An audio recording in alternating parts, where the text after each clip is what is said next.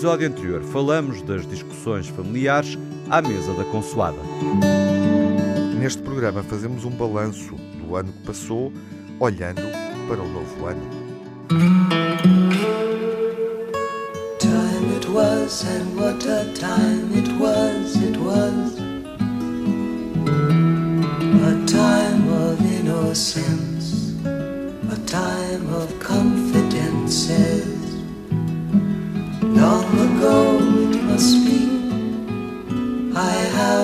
photograph Preserve your memories They're all that's left you Estamos de volta para a última emissão, o último encontro do Old Friends no ano de 2023. Esta é uma semana em que na emissão da rádio, na Antena 1, é feito, são feitos diversos balanços do ano em áreas distintas, eh, na política, na cultura, na atualidade internacional.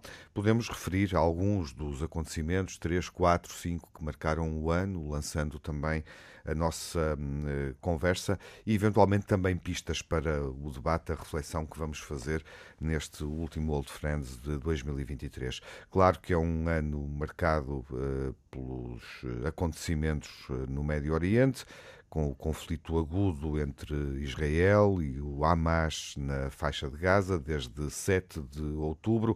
É um ano em que verificamos uh, que no, na frente de guerra uh, Rússia-Ucrânia, a contraofensiva ucraniana não obteve os avanços uh, que seriam uh, expectáveis. não há uma evolução clara no ano de 2023 em relação à tensão entre uh, os dois países e à gestão geopolítica do conflito nas fronteiras norte da Europa.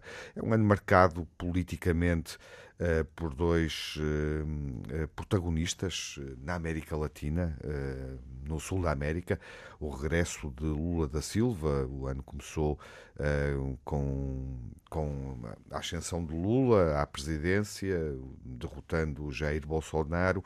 Uh, é um ano marcado, obviamente, pela presidência de Lula no Brasil e ao lado, na Argentina, é inevitável também uh, não olhar para o triunfo do ultraliberal Javier Milei, uh, que é neste momento, no final do ano, um dos protagonistas da política internacional e o mundo olha, obviamente, para o que se vai passar na Argentina em função desta opção política desta opção tomada pelo eleitorado argentino uh, nas eleições que aconteceram uh, recentemente. Deixo uma pista que pode também uh, suscitar uma reflexão nesta emissão final de ano, que remete para o dicionário Priberan, para uma, uma auditoria desenvolvida ao longo de 2023, mês a mês, com a agência Lusa, para encontrar a palavra mais pesquisada um, e, no fundo, interpretar também o nosso sentimento e o estado do mundo através desta palavra. Apocalíptica foi a palavra mais pesquisada no dicionário Primeira em 2023. O ranking é feito pela agência Lusa, palavra a palavra, eh, mês a mês, mas enfim, podemos eh, ficar com esta. Se calhar encontramos inspiração ou podemos tentar, olhando para as mulheres mais poderosas do mundo de 2023, não há grandes surpresas na lista da Forbes, que é uma lista, enfim, consensual. Ursula von der Leyen, eh, a Presidente da Comissão Europeia, eh, volta a estar no primeiro lugar, acompanhada de perto por Christine Lagarde, que gera as finanças da eh, Europa. Kamala Harris aparece em terceiro, a Vice-Presidente dos Estados Unidos, e Giorgia Meloni surge na quarta posição. enfim, é um ranking onde poderemos também nomear Taylor Swift é a quinta e foi a escolha da Time. Uh, isso foi muito debatido no final do ano. Que escolha afinal é esta? Mas uh, é um ano em que Taylor Swift, através das artes, ganhou, obviamente, também poder e espaço na forma como se relaciona com as pessoas e é uma das figuras do ano de 2023. Estão cá, como é habitual, o Manuel Sobrinho Simões. Olá, Manuel. Olá. O Júlio Machado Vaz. Olá, Júlio. Olá, Miguel. Viva, tudo bem? E o Miguel Soares também está, Júlio. Olá, Miguel, viva. Olá, eu devo dizer Miguel ou Tiago, agora fiquei na dúvida. O Júlio baralhou-me. Olá, Tiago, estás bom? Olá, Tiago Alves. Olá, Miguel Soares. Bom, e eu pensei que tu ias falar na revista do ano de uh, uma área que te é cara e que foi marcante para Portugal, que foi a primeira nomeação para um Oscar um, de um filme de produção portuguesa, o Ice Merchants, um filme de animação do João Gonzalez, uh, que uh, obviamente é também um ponto importante para nós, mas já agora fazendo uma breve uh, resenha do ano e depois dando a palavra ao Manuel e ao Júlio sobre uh, o que realmente de mais importante aconteceu. É, é, inevitável falar em Gaza, é inevitável falar na Ucrânia, é inevitável falar em António Guterres, sobretudo pelo papel que está a ter político na questão de Gaza. é inevitável falar de três perdas para o mundo: Rishi Sakamoto, Sinead O'Connor, Tina Turner. É inevitável falar, hum, enfim, aplauda-se ou não a organização da Jornada Mundial da Juventude em Portugal. É inevitável falar da demissão de António Costa a 7 de novembro. É, é inevitável falar um, da extrema-direita na Argentina, nos Países Baixos, na Itália. Eh, é também inevitável falar, a 5 de maio, do fim da pandemia de Covid-19 decretada pela Organização Mundial uh, da Saúde. E, Manuel, uh, o que é que elege entre os acontecimentos e as personalidades do ano? Oh, amigo, vocês, caramba, é, os jornalistas são muito bons. É pá. Cansativos. É pá, ui, pá. Também. Eu, eu, eu até... oh, oh, Manuel, sim. podíamos deixá-los é verdade, explanar os temas. Eu acho que sim, pá. E nós íamos indo embora, não é? Pronto. Porque nós, pá, eu não sei, oh, o, o Júlio de resto é muito mais atento que eu a estas coisas do, do, do dia a dia, porque ele tem estas ligações fortes ao aos telemóveis e às, e às, estruturas que ele tem de perceber, porque ele ajuda muito. Eu, muitas das coisas de saúde que eu sei é através do Júlio que me manda de manhã. As, vai... as estruturas de poder. Não, mas é verdade. E comunicação. E, portanto, ó oh, oh, oh, Miguel, é assim, eu, este ano foi um ano filho da mãe. Portanto, acho que foi um... Mas esse, ela foi filho da mãe. Esse, essa expressão Era, é... foi a expressão de 2022, Manuel. Não, também já há filho da mãe? Uh, sim, eu, eu já disse? Eu não, acho, não, não, não, não, não tenho lata para vos dizer. Mas deve, a sensação deve ter sido parecida, porque agora piorou porque as coisas não. Acho que vamos ter que mudar. Não, não, é, porque... não é filho da mãe, é filho da. Não, mas não é isso. Porque não, porque repara, eu estava a pensar. Não, não. Mãezinha. Avante, não, Manuel, avante. Epá, vocês não. Eu, eu com o corticoide estou aqui também bem. Olha, mas, mas então. É assim, porque eu acho que foi. O que, o que me marcou este foi. Se vocês quiserem, eu não sei é por ordem, mas é a incerteza foi um ano de uma incerteza e eu lido muito mal com a incerteza. É a coisa pior para mim, porque eu medo, também tenho muito medo, mas eu medo, se eu perceber porque é que tenho medo, eu tenho uma hipótese de lidar. A incerteza e, se vocês quiserem, a fragilidade, para mim são piores, porque eu não tenho. Eu, eu preciso muito de perceber como é que eu me vou comportar. E, portanto, acho que o ano foi horrível. E é, vocês disseram, tudo vocês disseram, não disseram, quer dizer, às tantas ele disse, o, o, o Miguel, uma coisa, disse, ah pá, foi muito bom, tivemos a festa da juventude, opa, come on. Eu não disse isso. eu, era, disse, eu, não, eu tenho que defender o Miguel, ele disse... Não, mas Cada um pensa, não. Pensa, não, não, mas não é isso, mas quer dizer, mas não é, vamos lá ver. Por exemplo, o que é que me marcou, e agora vamos deixar as coisas, as, as guerras, pelo amor de Deus, é horrível o que está a passar, já estava a passar na Ucrânia e agora está a passar-se em Gaza, epá, são coisas horríveis, quer dizer, não fazem sentido. Também faz para mim, olha, isto é que foi pífio, ó, ó Júlio, conheces coisa mais pífia que este COP28? É, ah, pá, que pifieza, pá. É uma coisa pífia. Foi, foi, foi arrancada a ferros opa, a menção aos fósseis. Opa, é uma pífia, pá. Pífio, pífio, pífio é o Ninguém que estava à espera. É o, é o, é o, Começa é o logo pelo local onde foi organizado. Claro, Exatamente. tudo. E, e, e, o tipo não era, era nada o relator. claro. E não a seguir vocês viram que a seguir vai a Azerbaijão. Portanto, Azerbaijão, sim. É assim, portanto, estamos a ver o que é que significa. E, portanto, para mim, eu elejo as complicações do ano passado com a TAP e o aeroporto, porque eu acho que é um exemplo, agora português, do que não devia acontecer. E, portanto, é difícil encontrar em Portugal, que é um país ocidental, Quer dizer, ele já falou na América Latina e nós temos um problema com o Lula e temos lá com o outro maluco, o Milley. Uhum. Mas nós que não temos malucos, nós temos um problema que é extraordinário. O que se passou com o aeroporto e o que está a passar com a TAP, ou o que está a passar-se com a TAP, vai-se passar com o aeroporto.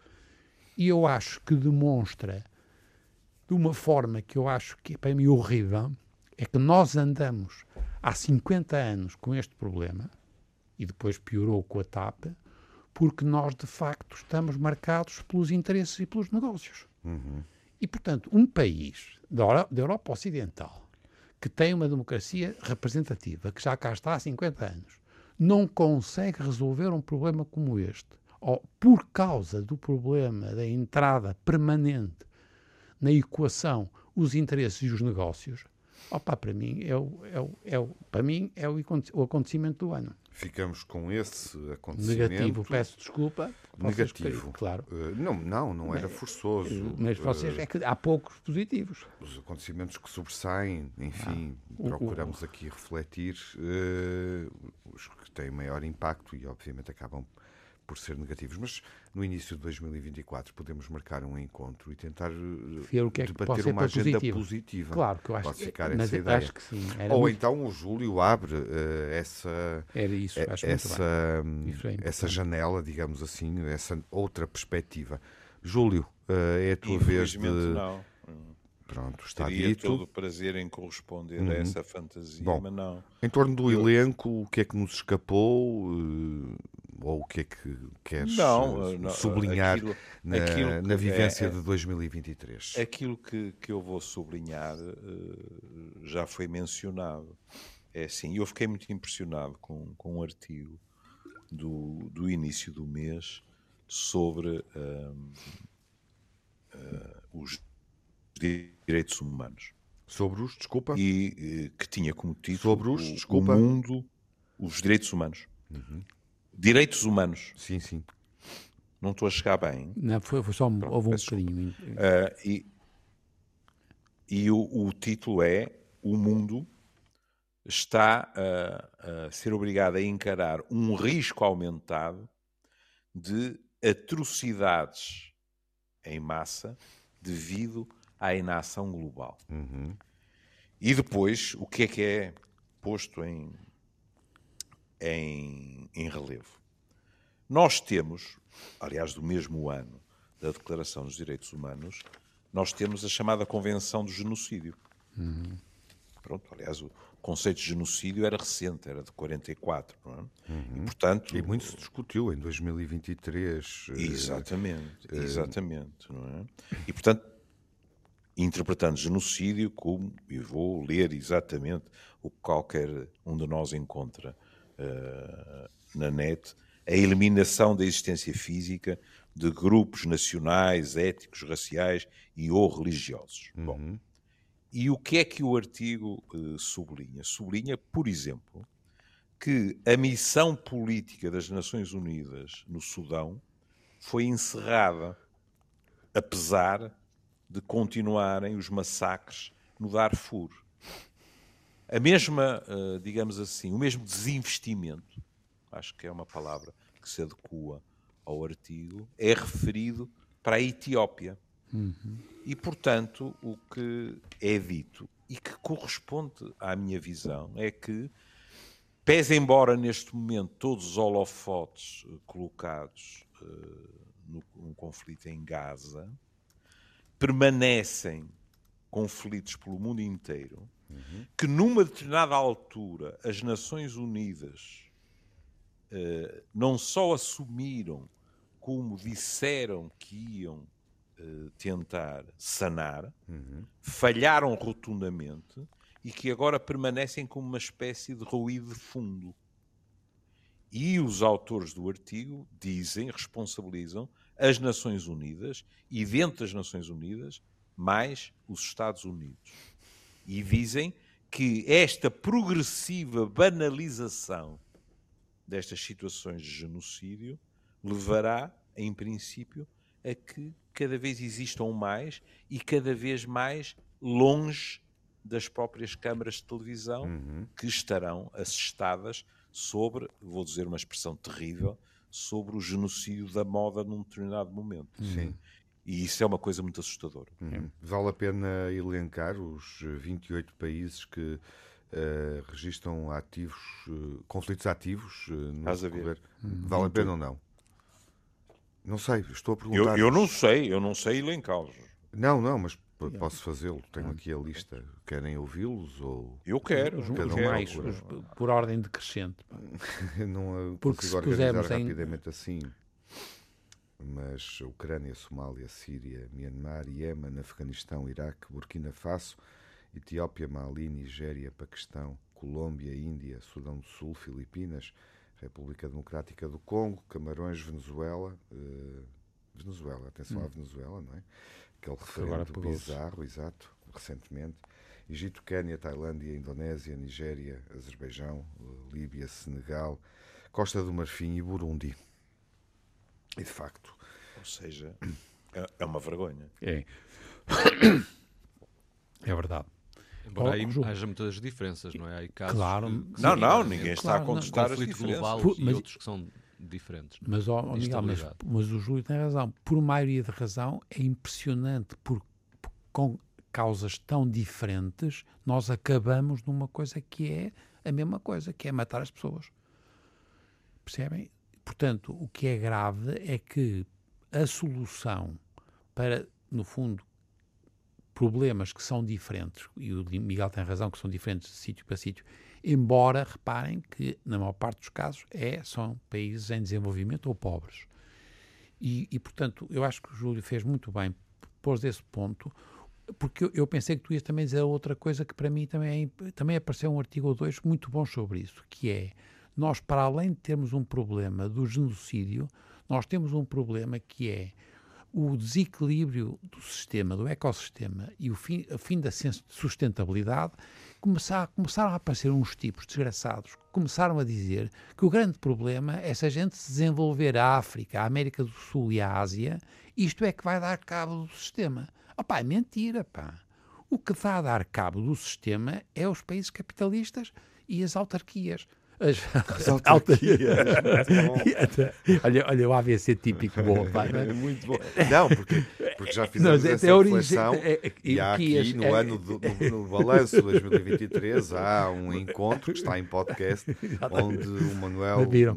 levantava uma série de questões Quando- em torno do, das autarquias. A autoridade dos países. Logo, e libemos o AVC, foi um lapso freudiano. Não, Foi- não, não, não foi freudiano, não foi freudiano, foi mesmo do AVC. Mas deixem-me só acabar o Sim, seguinte. Claro. É que nós, o aumento do consumo, só porque a gente estamos a tirar pessoas da extrema pobreza Hum.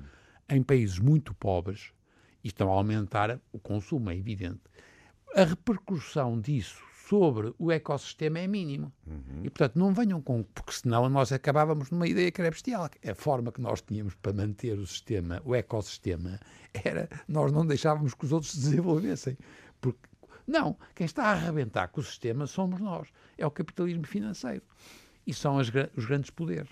E, portanto, tu tens razão, o genocídio para mim é uma demonstração de uma monstruosidade. O resto é uma demonstração de uma política pouco séria em relação às massas e à utilização da ideia de que se tu desenvolveres países pobres, opa, vão começar a comer muita carne, opa, vão começar a gastar muita energia, vão gastar muito petróleo e muito gás, pelo amor de Deus, e aquecem-se, deixam de, de ter frio, pelo amor de Deus. E, portanto, eu sou muito a favor da ideia de que nós temos que ter muito cuidado, voltamos agora à minha ideia do medo e da incerteza e da fragilidade, os nossos sistemas são muito mais frágeis pelo lado dos países ricos. E guerra- das guerras que ele está a falar são guerras de pobreza, muitas delas, e algumas religiosas, sim. mas são menos importantes para o desenvolvimento. Infelizmente, são menos. sabe, Mas sempre muito, sempre muito periféricos em relação aos grandes interesses e ao poder. Uhum. Percebem o que eu quero dizer? Não sei se faz sentido para ti, ó, Júlio.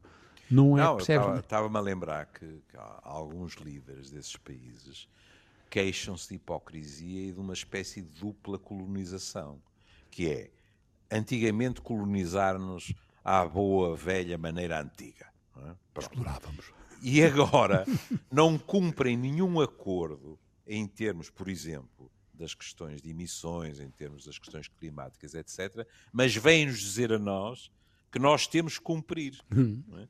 Nós que não tivemos os benefícios que eles tiveram com tudo aquilo que poluíram, etc. E realmente, quando um tipo pensa, esta ideia de uh, agora sob outra forma eles voltam a pôr-nos a pata no pescoço, isso é verdade. Porque, por exemplo, estar a exigir a países que não tiveram determinado tipo de desenvolvimento, que da, cumpram da mesma forma determinados deveres, eh, diria quase salva-vidas, eh, que cumpram da mesma forma que os grandes países poluidores, é de uma enorme hipocrisia. Regresso a si, Manuel. Hum, estávamos a falar eh, desta forma como o mundo está organizado. Precisamos de um reboot, de um reset, de, enfim, um recomeço do sistema? Oh, oh Miguel, não, não faço a mínima ideia como é que isto se faz a nível global. Eu já estou à rasca para saber como é que vai ser em Portugal. Esse é o meu problema, porque eu sou muito egoísta.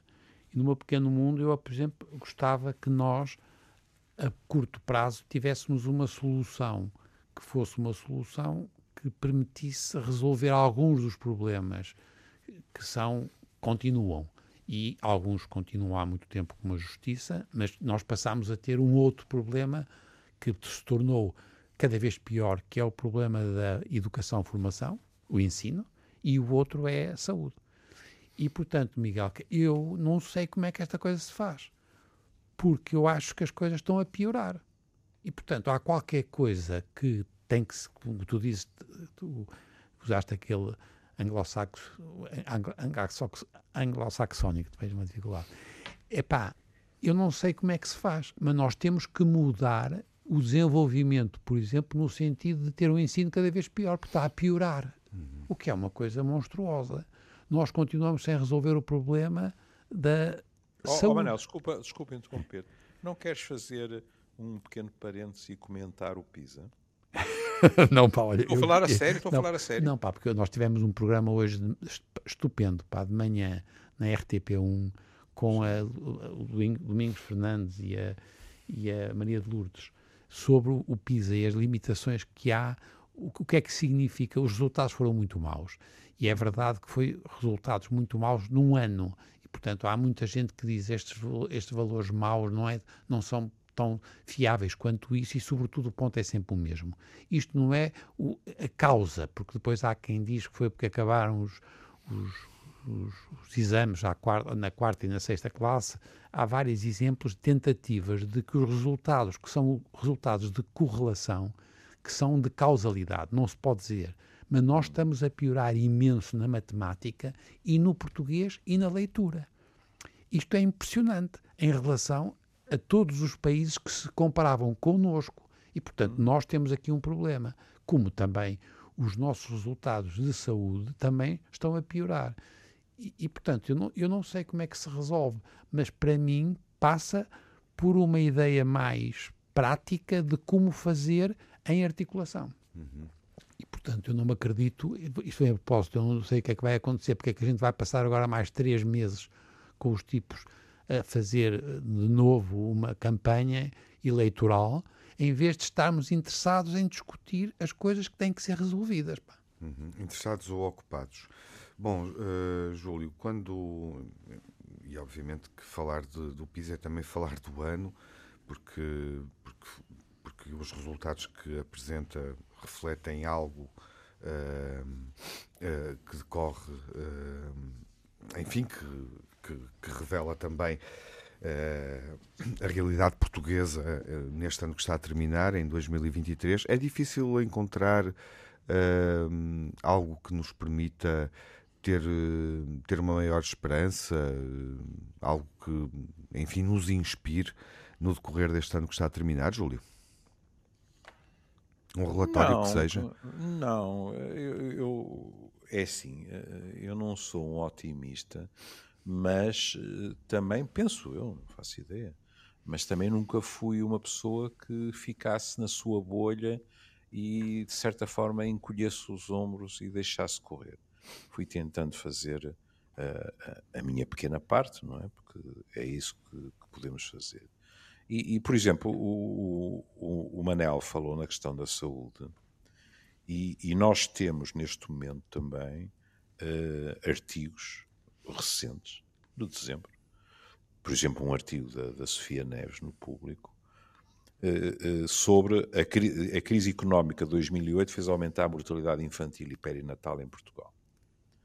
Não vos aborrecerei com, com, o artigo todo, porque há uns números pelo meio, mas o, o nosso colega e amigo Henrique de Barros, no fim diz: temos de estar preparados genericamente para as crises sanitárias.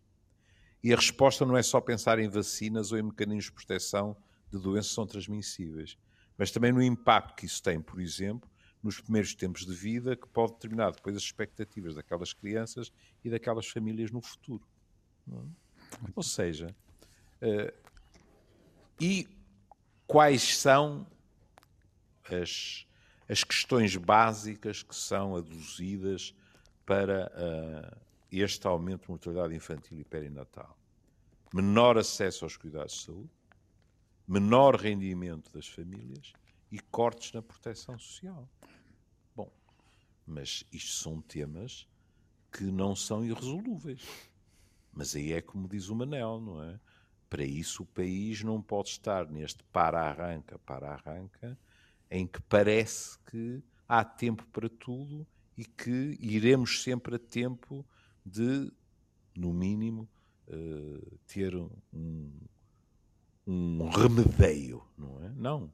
Isto são questões que ou se resolvem na base ou então voltarão sistematicamente a coartar o desenvolvimento do país.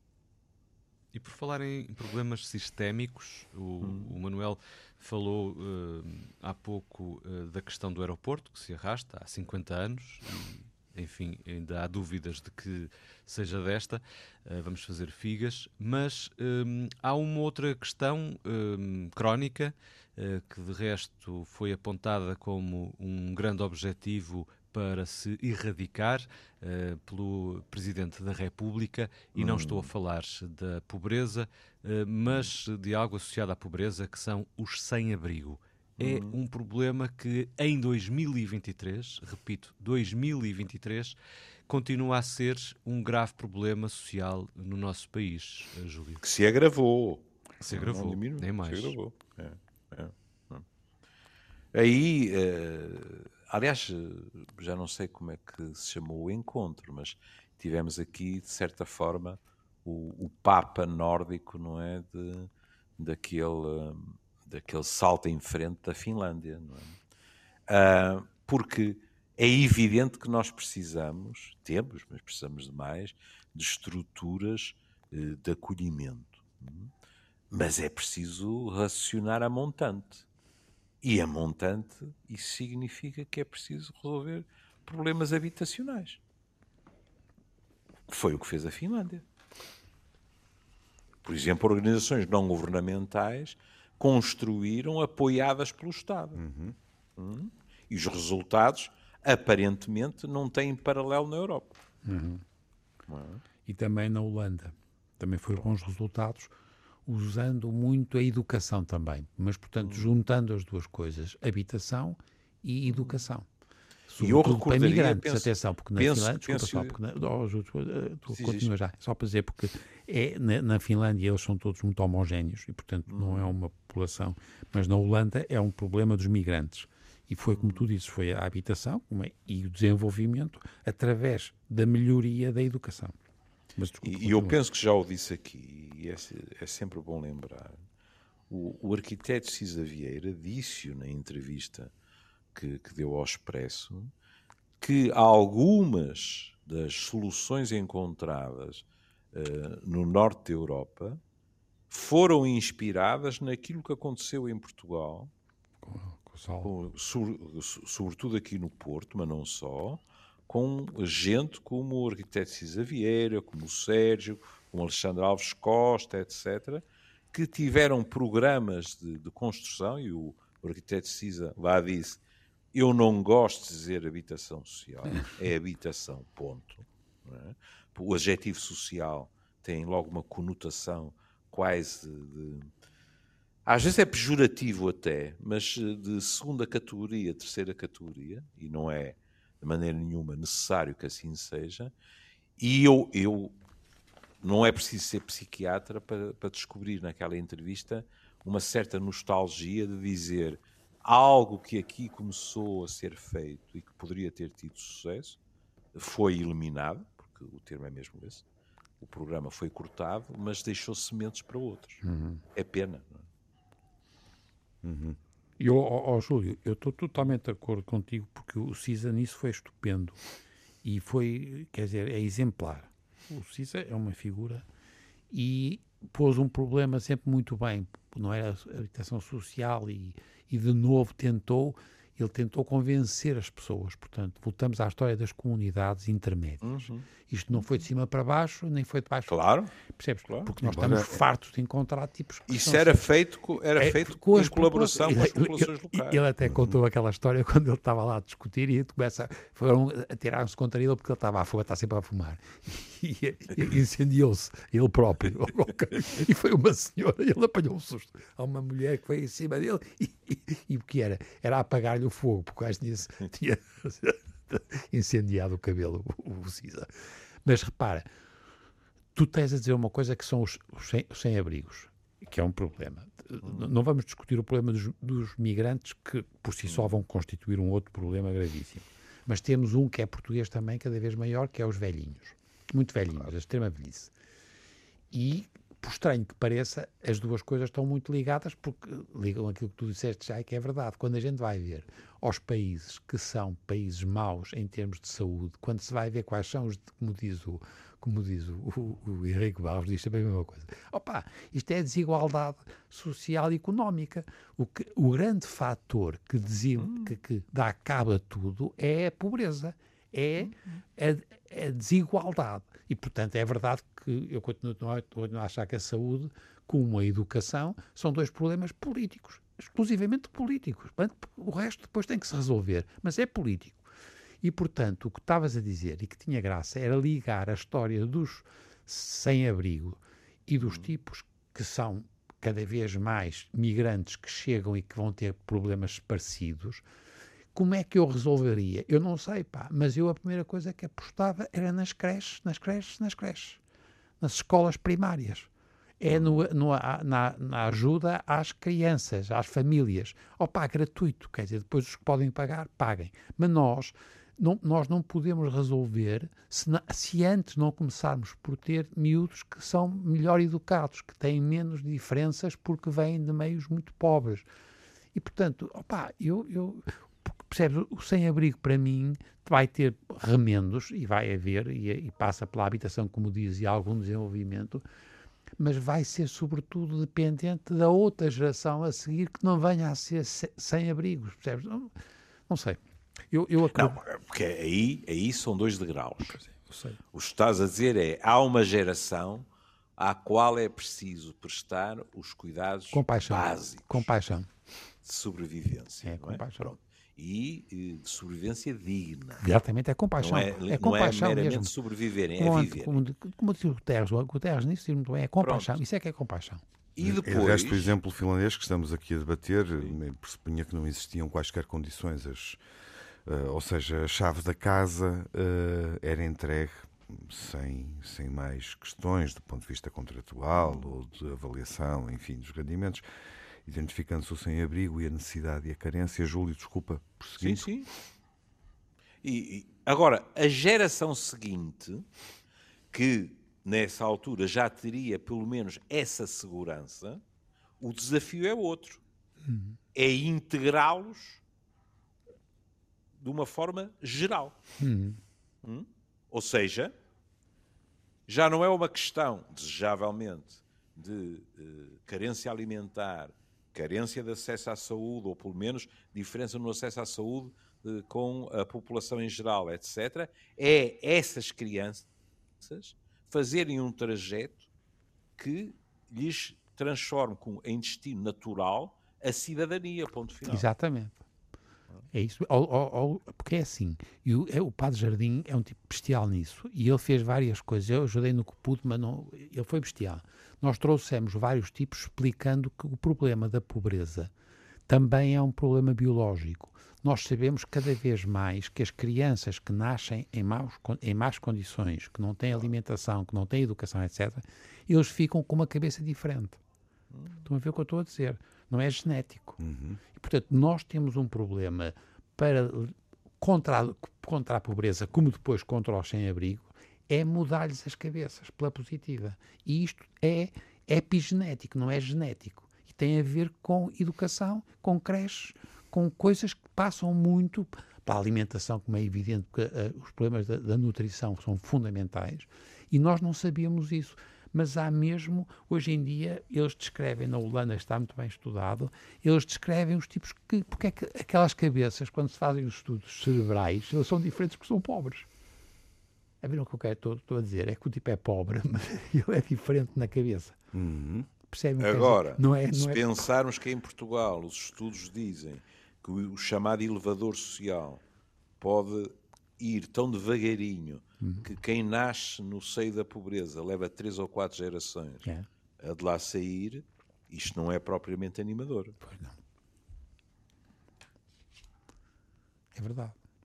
Mas, portanto, sou muito a favor do valor da educação a sério, mas muito precoce e apoio às famílias. E, quer dizer, as crianças é que são qualquer coisa que a gente vai ter no futuro, um valor que pode ser diminuir a chatice depois. E também para os velhinhos porque os velhinhos, né, o Júlio disse sempre isso é verdade. O Júlio disse sempre, opá, é que as crianças são todas diferentes umas das outras. E ele disse sempre, opá, e os velhinhos ainda são mais diferentes uns dos outros porque têm uma experiência de vida antes. Uhum. Portanto, opá, eu também, quando eles me dizem, ah, pá, você é um velhinho, opá, eu sou um velhinho, mas um velhinho, eu sou um velhinho diferente deste outro velhinho.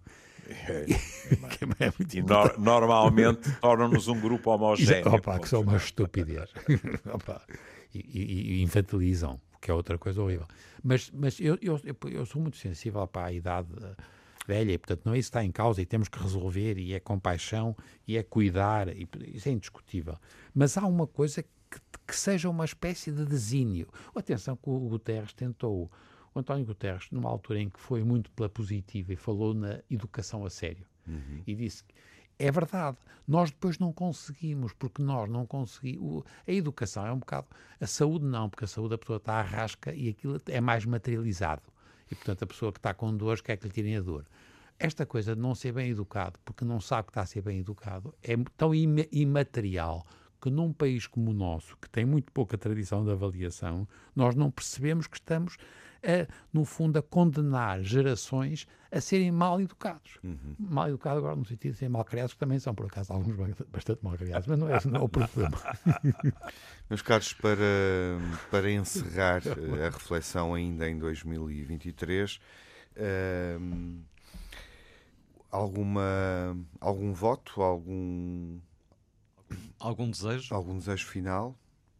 Educação. Para 2024? Educação. É, eu, eu também alinho nisso. É? Pronto, com tudo que isto tem de artificial, como é evidente, não é? Mas eh, se uh, conseguíssemos, em termos políticos, reunir-nos à volta de dois ou três eixos principais, já seria, infelizmente, uma originalidade em Portugal, é? mas uh, seguramente seria qualquer coisa que melhoraria a eficácia, digamos assim, em termos daquilo que deve ser a, a, condição, ou devem ser as condições de vida para uma população. É. Também alinho nisso. Para Portugal, não é? Estou claro. Para Portugal, sim. Esta reflexão Portugal. virou para, sim, sim. Mas, para a nossa mas realidade. Se calhar em toda a parte.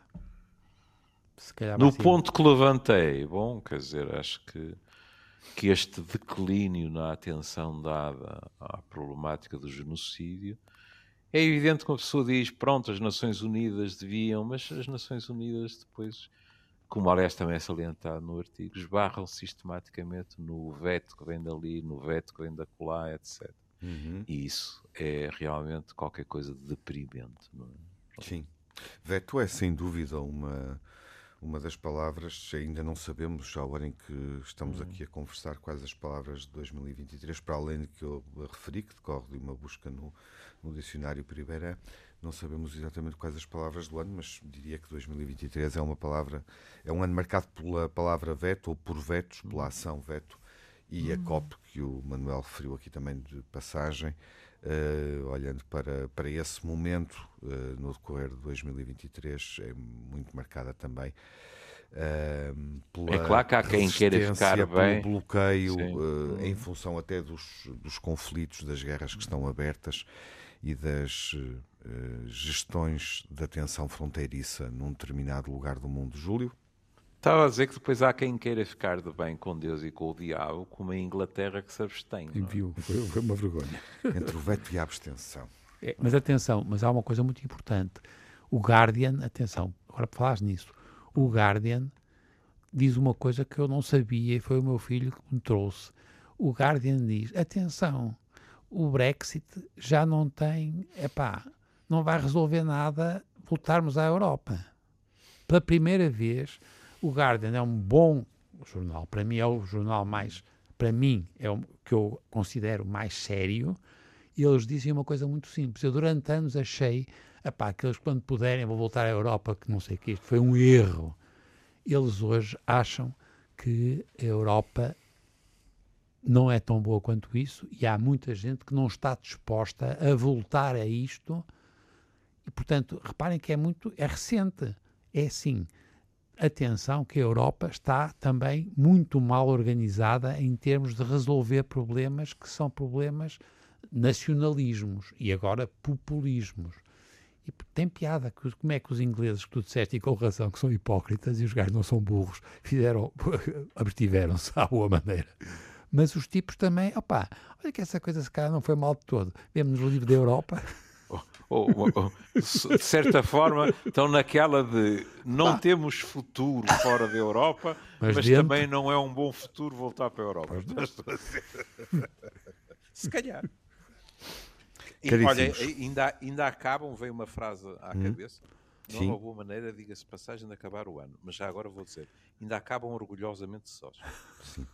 Na sua jangada. É. Meus caros, uh, até já que é uma Já. boa forma de é boa, dizer é, até 2024. Foi, foi, esta foi muito boa. Eu diria que está na hora de dar corda aos biturinos. Exatamente. Exatamente.